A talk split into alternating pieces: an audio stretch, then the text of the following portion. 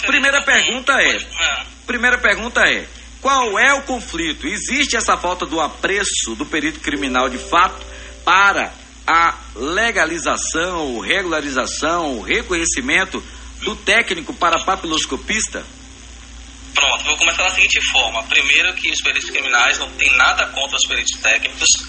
É, nós estamos a favor de que eles cresçam na carreira, que eles tenham aumento de salário. Nós entendemos que existe um fosso salarial muito grande entre uma categoria e outra. É uma categoria que trabalha muito, nós respeitamos, e é uma categoria que pertence aqui ao DPT, tá certo? Certo, Primeiro ponto. certo. O segundo ponto que eu posso dizer a você é da seguinte forma. Eu vou precisar fazer um pequeno histórico para que a população entenda. Né? Não é que os peritos criminais sejam contra a papiloscopia, né? Certo. É, o que está acontecendo, na verdade, não é uma regulamentação da profissão da papiloscopia. Até porque, como em oito estados da federação, a Bahia não possui o cargo de perito papiloscopista. Carreira pública, aqui na Bahia, nós não temos o cargo de perito papiloscopista. Então, vou explicar como funciona a atual estrutura do departamento, né? Então, na década de 80, nós tínhamos o perito auxiliar e o perito criminal e o perito médico. Nós tínhamos na década de 80. Uhum. Observe. Tá. O perito auxiliar era de primeiro grau e fazia o apoio que hoje parte dos peritos técnicos fazem. Uhum. Então, posteriormente, o perito técnico ele foi transformado em perito, o perito auxiliar ele foi transformado em perito técnico e aí colocou-se em nível médio.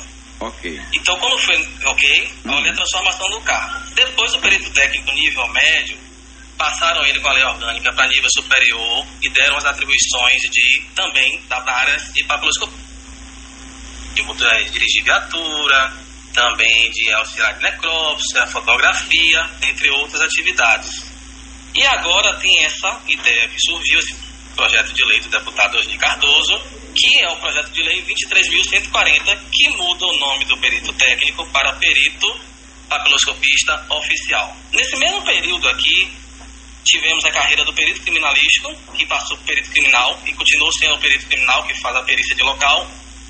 Tem, continuamos com o perito médico e foi criada a carreira do perito odontologista.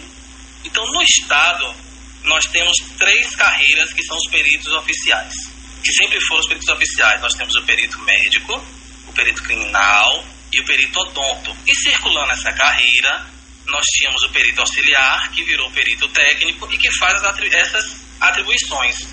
Então, o que ocorre? Quando se fala de que ah, nós vamos agora fazer o perito papiloscopista oficial, nós temos dois pontos. A Constituição de 88, ela proíbe isso, a transposição do cargo. O que está acontecendo aí, nós chamamos no meio jurídico de transposição progressiva.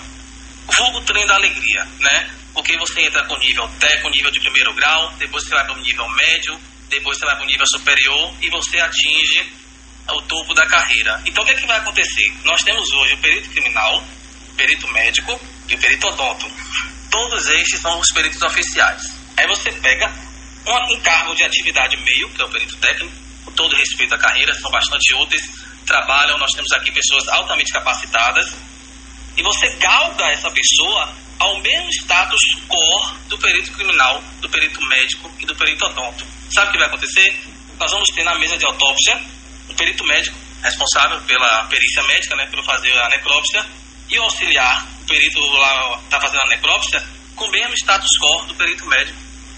Sabe o que vai acontecer? O perito criminal que está na rua, ele vai lá, sai interior do estado, faz um homicídio, ele faz um acidente, ele faz um furto qualificado, ele faz um ADEAN, aí ele retorna à base, ele vai fazer drogas, vai fazer identificação, vai fazer armas, e o colega, né, que é o perito técnico, que também tem a função de dirigir a viatura, vai ser galgado a perito oficial, vai chegar no quadro, vai colocar a chave vai para casa sem nenhuma responsabilidade. E o perito criminal que fez todos esses exames em um dia tem todos esses laudos para fazer. Então nós não somos contra os peritos técnicos. Nós somos a favor da Constituição. Isso é uma transposição de cargo.